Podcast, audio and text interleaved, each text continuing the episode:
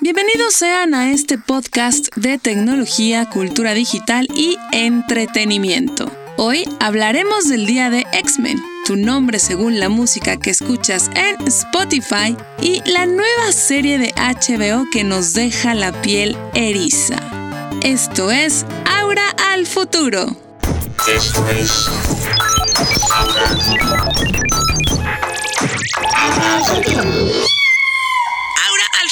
futuro. Redes 1. Tu nombre según Spotify. Terminó el Día de las Madres, más no la campaña que lanzó Spotify para festejar a nuestras progenitoras, o mejor aún para entretenernos un rato imaginando cuál sería nuestro nombre según la música que escuchamos en Spotify. Estoy segura que el mío sería algo así como Gloria Maluma Eilish del Rey. What? Ah, está padre, ¿verdad? Never, not in a million years. Absolutely not. No way, Jose. No chance, Lance. Yet, negatory. Mm-mm, nah. Uh-uh. And of course, my own personal favorite of all time, man falling off of a cliff.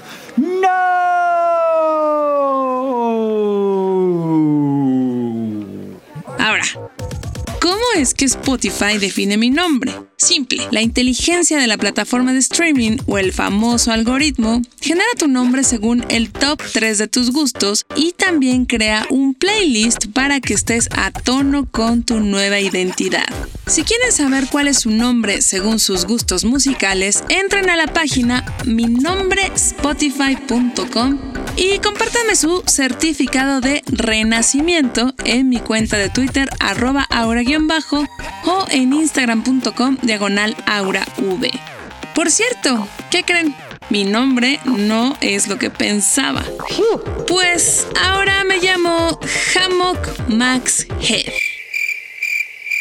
Ok, no entiendo exactamente por qué el Hammock, porque en realidad no conozco a Hammock, pero sí conozco a Max Head. Bueno, Max es por Max Richter, que lo escucho mucho en las noches, y Head, pues evidentemente es por Radiohead.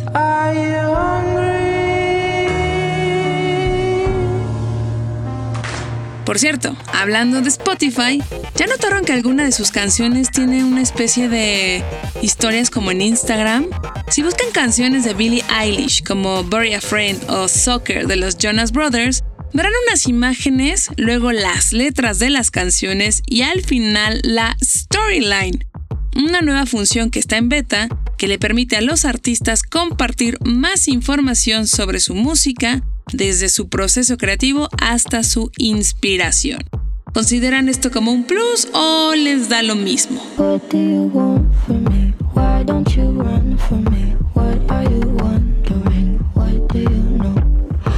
2. Coders, es hora de que se inscriban al curso en línea de Samsung. Los próximos años no solo hablaremos del Internet de las cosas, sino que lo viviremos día a día. Serás muy científica, pero de Internet no tienes ni idea. ¿Sabes qué es el Internet de las cosas? Luces, electrodomésticos, asistentes de voz, coches, casas, escuelas y oficinas inteligentes conectadas desde cualquier lugar en cualquier momento. ¡Brujo! Por eso, Samsung desarrolló un curso en línea para aprender más del tema, desde la introducción al Internet de las Cosas hasta programar electrónica, aplicaciones para dispositivos móviles y objetos inteligentes conectados. El curso se llama Code IoT, es en línea, es gratuito y está disponible en español, inglés y portugués. Los interesados pueden inscribirse a partir del 10 de junio Pero yo lo quiero ya. en la página codeiot.org.br. 3. El proyecto musical de Huawei ya está en YouTube. ¿Qué pasa cuando unes inteligencia artificial, la música de un compositor fallecido hace casi dos siglos y el talento musical de nuestros tiempos? Surge la Unfinished Symphony de Huawei. Les platico de qué va. En marzo de este año, la empresa china realizó un concierto en la Ciudad de México en el que la Orquesta Filarmónica de las Américas interpretó una sinfonía bajo la dirección de la mexicana Alondra de la Parra. Y no era una sinfonía cualquiera, era la sinfonía número 8 en si menor que el compositor austriaco Franz Schubert nunca terminó. I think AI can only be helpful in music. It's uh, it's great. It's like having a collaborator sitting right next to you who never gets tired, who never runs out of ideas, who never has an attitude of any kind. It just it just is there to work and it's there to help. ¿Cómo fue esto posible? Usando un celular Mate 20 Pro, inteligencia artificial y el talento del compositor Lucas Cantor.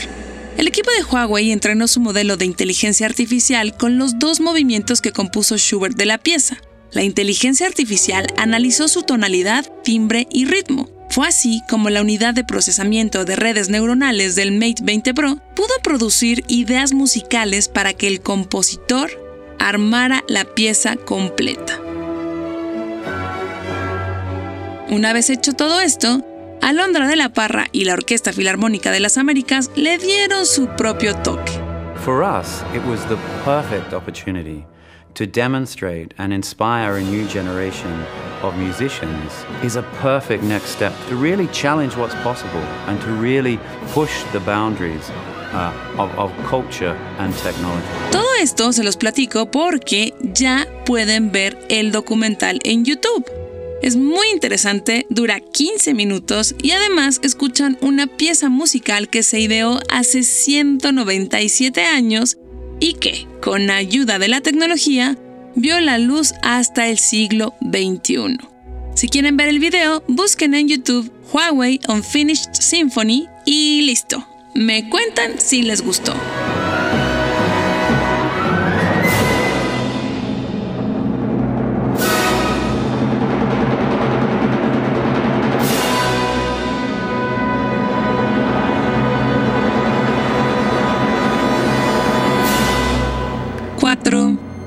¿Festejaron el día de X-Men? Sabemos que el éxito de X-Men no es el mismo que Avengers hasta ahora. Y realmente no sé por qué, pues las películas son muy buenas. Yo las veo religiosamente en el cine desde que salió la primera película X-Men en verano del año 2000. Imagínense. Pues bueno, estarán de acuerdo conmigo que los 20 años de X-Men se tuvieron que haber festejado en el 2020, ¿no? Pues no.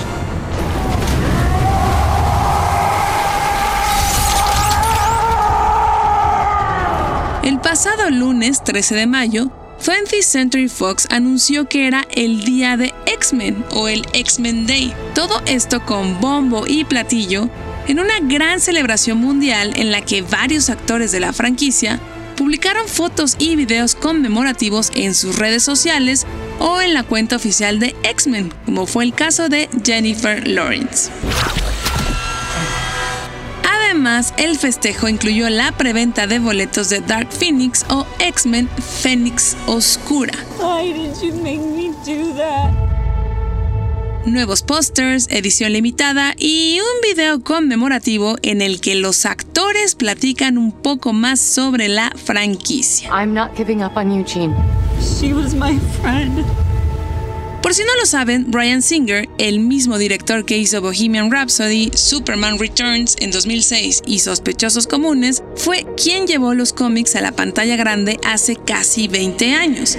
Y en menos de un mes, el próximo 7 de junio, veremos la penúltima película de la saga antes de que Disney comprara Fox, pues todavía falta The New Mutants, que saldrá en abril del próximo año en teoría. De hecho, como dato curioso, en la Ciudad de México, en la Colonia Condesa, hay un mural sobre la nueva película. ¿Alguien ya lo vio? Asumo que estará de aquí a fin del próximo mes que se estrena la película. Ya les contaré más de este lanzamiento en los próximos podcasts. She's coming. Esto es Ahora el Futuro. Televisión. Chernobyl es la serie que toca ver.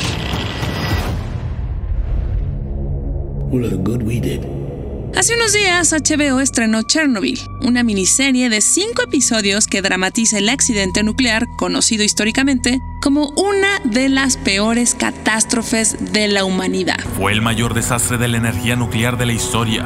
Oficialmente, el desastre de Chernóbil afectó a las vidas de unas 600.000 personas. El incidente ocurrió el 26 de abril de 1986. Fue una explosión que se encontraba tan solo a 120 kilómetros de la capital ucraniana, Kiev. El polvo radioactivo se extendió, contaminando al medio ambiente hasta Escandinavia. Según documentos, el desastre de Chernobyl afectó a más de 600.000 personas, convirtiendo a Pripyat, la ciudad modelo del gobierno soviético, en una ciudad fantasma. Eso trata la nueva serie de HBO que en su primer episodio nos mantiene tensos y a la expectativa de la historia. It doesn't matter. What does matter is that to them, justice was done. See, a just world is a sane world. Is a sane world. There was nothing sane about Chernobyl. Además, la serie tiene un gran reparto, pues está protagonizada por Jared Harris, un actorazo que hemos visto en La Reina y Mad Men, Emily Watson, que es otra veterana que ha hecho muchísimas películas muy buenas. Tal vez ubiquen la película de El Dragón Rojo, que es una precuela del Silencio de los Inocentes. Y también está Stellan Skarsgård, otro actorazo que hizo Melancolía de Lars von Trier, o también la hizo del astrofísico Eric Selvig en Thor, el que estaba con Natalie Portman. Seguro lo ubican perfecto. Is this uh, scientist that has been employed by Shield now to to work on the Tesseract?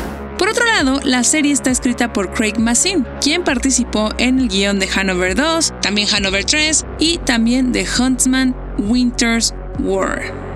Ahora, les tengo que confesar algo. Mientras estuve investigando este tema, me quedé con cara de ¿What?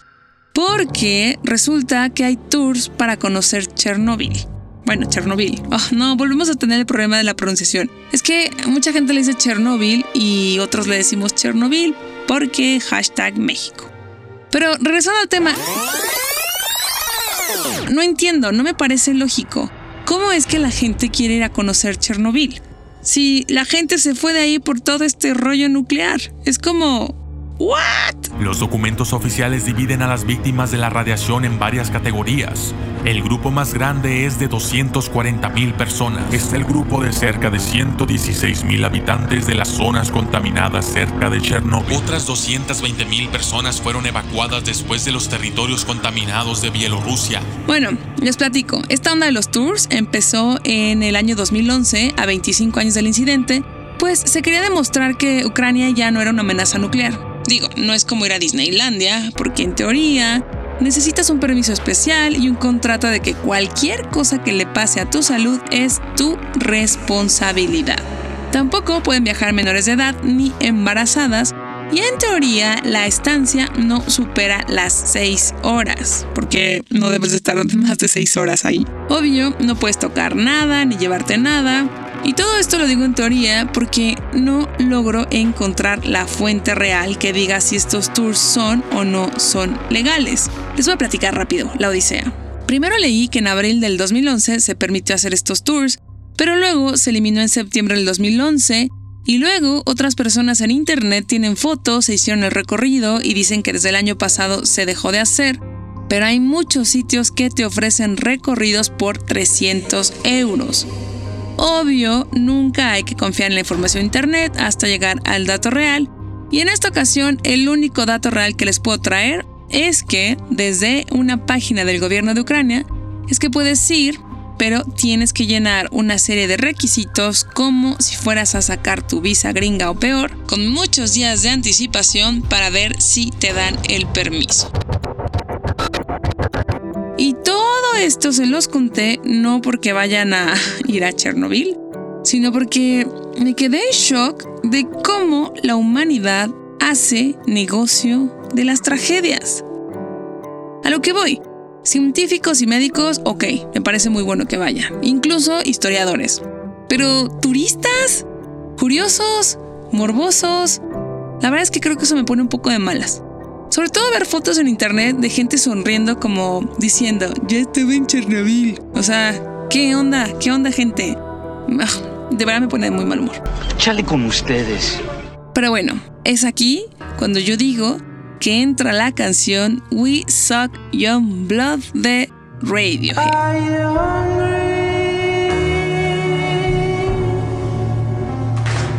¿O qué opinan? De verdad, cuénteme, cuénteme qué opinan de esto. Retomando el tema de la serie, ¿vale la pena ver la serie? Sí, definitivamente sí, sin duda está muy bien hecha, muy bien realizada, tiene un gran talento y a mí me está gustando, está muy muy interesante. Solo son 5 episodios, quedan 3 episodios más, sale todos los lunes y creo que es una gran opción, sobre todo ahora que ya va a terminar Game of Thrones, que no tiene absolutamente nada que ver una con la otra más que comparten la misma casa productora que es HBO. What happened on the night of the accident? Asking the right question will get you the truth. There is no truth.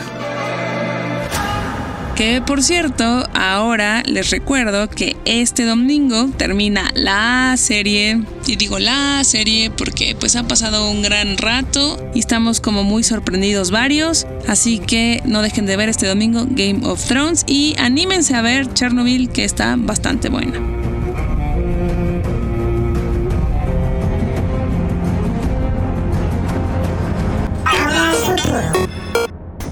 Muchas gracias por escuchar este podcast que se hizo con tecnología Intel Obtain. Y ya saben que está disponible en Spotify, iTunes, Google Podcast y iHeartRadio. Recuerden que pueden dejar sus comentarios en mi Twitter arroba aura-bajo, donde pueden escribirme usando el hashtag auralfuturo y también me pueden mandar audios o mensajes por mensaje directo en mi cuenta de Instagram aurav. La producción estuvo a cargo de Rodrigo Fernández de la Garza, mejor conocido en Twitter como Fog-Batman, a quien le mando un muy fuerte abrazo porque en mayo también es su cumpleaños. Que tengan una excelente semana y nosotros nos escuchamos muy pronto aquí en este canal Aural Futuro.